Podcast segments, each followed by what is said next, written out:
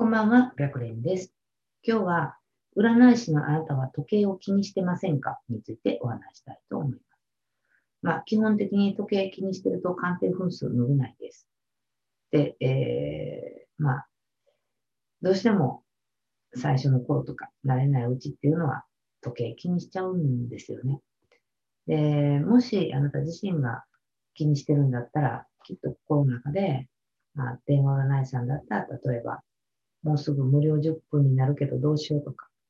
まだ15分しか話してないのに何話していいんか分かれへんみたいなことを考えてるんじゃないかなと思います。で、まあそういうふうなことを考えてると意識ってやっぱそっちに行っちゃってて、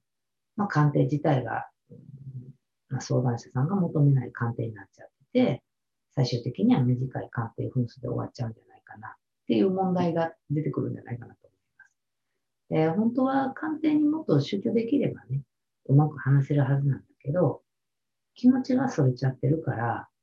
まあ、逆に短いかもしれん。ってなるとどうしたらいいかなんですけれども、まあ時計を見ないようにすればいいっていうのが答えになります。で、とは言ってもね、無料鑑定、まあ10分無料、5分無料、まあ会社もやっぱりいろいろ、本当それこそどうするのが一番お客さんが来るかっていうことをいろいろ考えてされてるので、まあその中の一つに無料鑑定っていうのを設定してる会社さんっていうのがあると思うんですけれども、そういう会社に所属してるんだったら、やっぱり時計は必要かなと思います。で、なんでかって言ったら、その無料時間内でどう話すかっていうのは、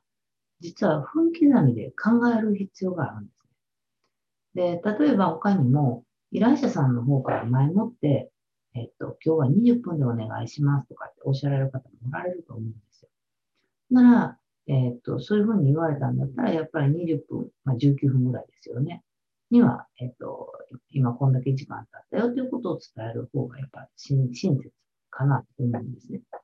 で、こういうふうな場合と、えっと、スタートと終了時間を確認する以外の鑑定中はもう、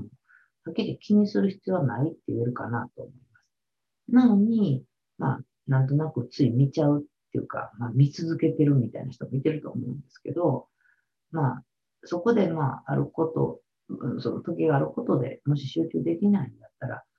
本当必要最小限しか見ないようにするっていう努力をした方がいいかなと思います。で、まあ、思い出してもらいたいんですけれども、多分あなたは、うん、何回も来てくださるリピーターさんと話すときって、基本時計って見てないと思うんですね。で、まあ、あなたを信頼して来てくれてるリピーターさんだし、まあ、何回も話してるっていうので、あなた自身もその人がどういう人かも分かってる。だからきっとそのお互い心の扉みたいなものは開いてて、会話も盛り上がってるやろうし、まあ、楽しみながらそれなりに鑑定もできてるんじゃないかなと思うんですよ。だそうなった時ってきっとその時間を気にするっていうことってしてないはずなんですよね。だから、どんな人でもそれと同じような会話にすればいいっていうことなんですね。で、うんまあ、もし鑑定分数の伸び悩みで悩んでるんだったら、まあ、原因を探すのが先決かなと思うんですけれども、うん、まあ、もしにらめっこね、時計とにらめっこして、分数が長くなるんやったら、誰だってにらめっこするかなと思うんですよ。で、そうじゃなくて、やっぱり大切なことって、なんでなかなか分数が増えへんのかっていう問題点を見つける必要があるんですね。で、そこで手っ取り早い考え方として、えー、リピーターさんと短い依頼者さんとの差を考えてみることです。で、確かに、まあ、占い師の人間なんで、人に対する好き嫌いとか、うん、相談内容の得て増えてっていうのがあってもおかしくはないかなと思うんですけれども、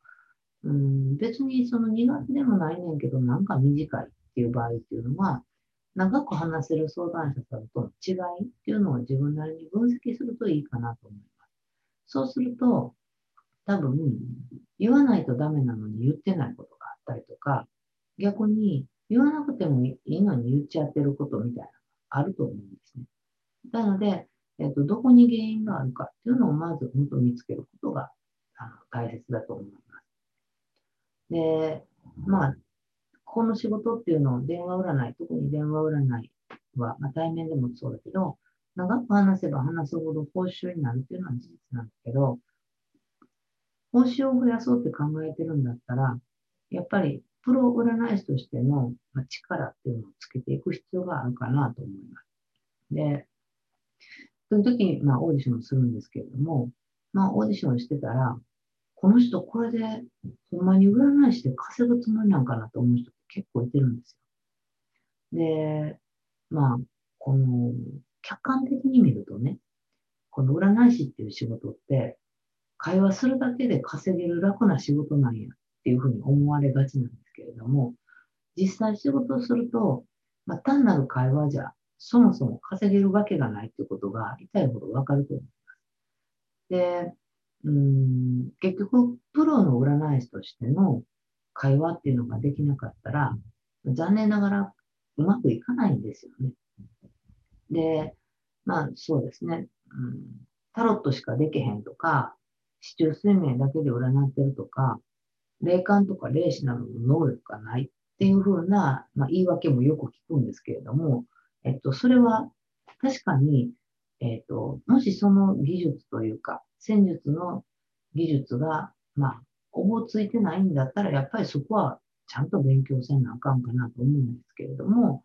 えっ、と、そこの技術がある程度できてるにもかかわらず、えー、なかなか思い思うような鑑定提供できて、できないなと思ってるんだったら、それは何かって言ったら、やっぱりプロとしてしっかりと伝えられてないことが問題なんじゃないかなと思います。で、これに気づくことができたら、本当はあなた自身が、ものすごい、えっ、ー、と、素敵な占い師さんになっていくんですよね。で、その第一歩として、本当、まずは時計を見ないこと。で、相談者さんの相談内容に集中することです。で、えっ、ー、と、時計、さっき言ったみたいに、例えば10分でお願いしますとか20分でお願いしますって言われた場合は、えー、10分が来る前、20分が来る前には、え、時間が来るよっていうことはやっぱり伝えてあげることの方が親切かなと思うんですけれども、えー、例えば10分がきっともう来るよって言っても、もうちょっといいですかって言ってもらえるような鑑定っていうのを提供できれば、え10分でとか20分でって言われたって、えっと、そこでもうこの時間来たよって言っても切られることってほとんどないので、なので、えっ、と、その時計を見るっていう見方をちょっと変えてみるっていうのがいいかなと思います。なので、えっ、と、時計ばっかり意識して相談者さんの悩みに集中できてないんだったら、えまずは相談者さんの話に集中すること。で、これができれば本当、あなた自身の占い師としての何か変わってくると思うので、まあ、時計を見て鑑定してるんだったら、ちょっと時計を見ないということを意識してやってみてください。ということで、占占い師大学では、プロの占い師さんがちょっとでも活躍できたらいいなと思って動画を配信しています。チャンネル登録がまだの方はチャンネル登録の方をよろしくお願いします。また、少しでも質問に答えれたらなと思っているので、わからないことがあれば、LINE 公式の方からメッセージで送ってきてください。ということで、本日の動画は終了です。ありがとうございました。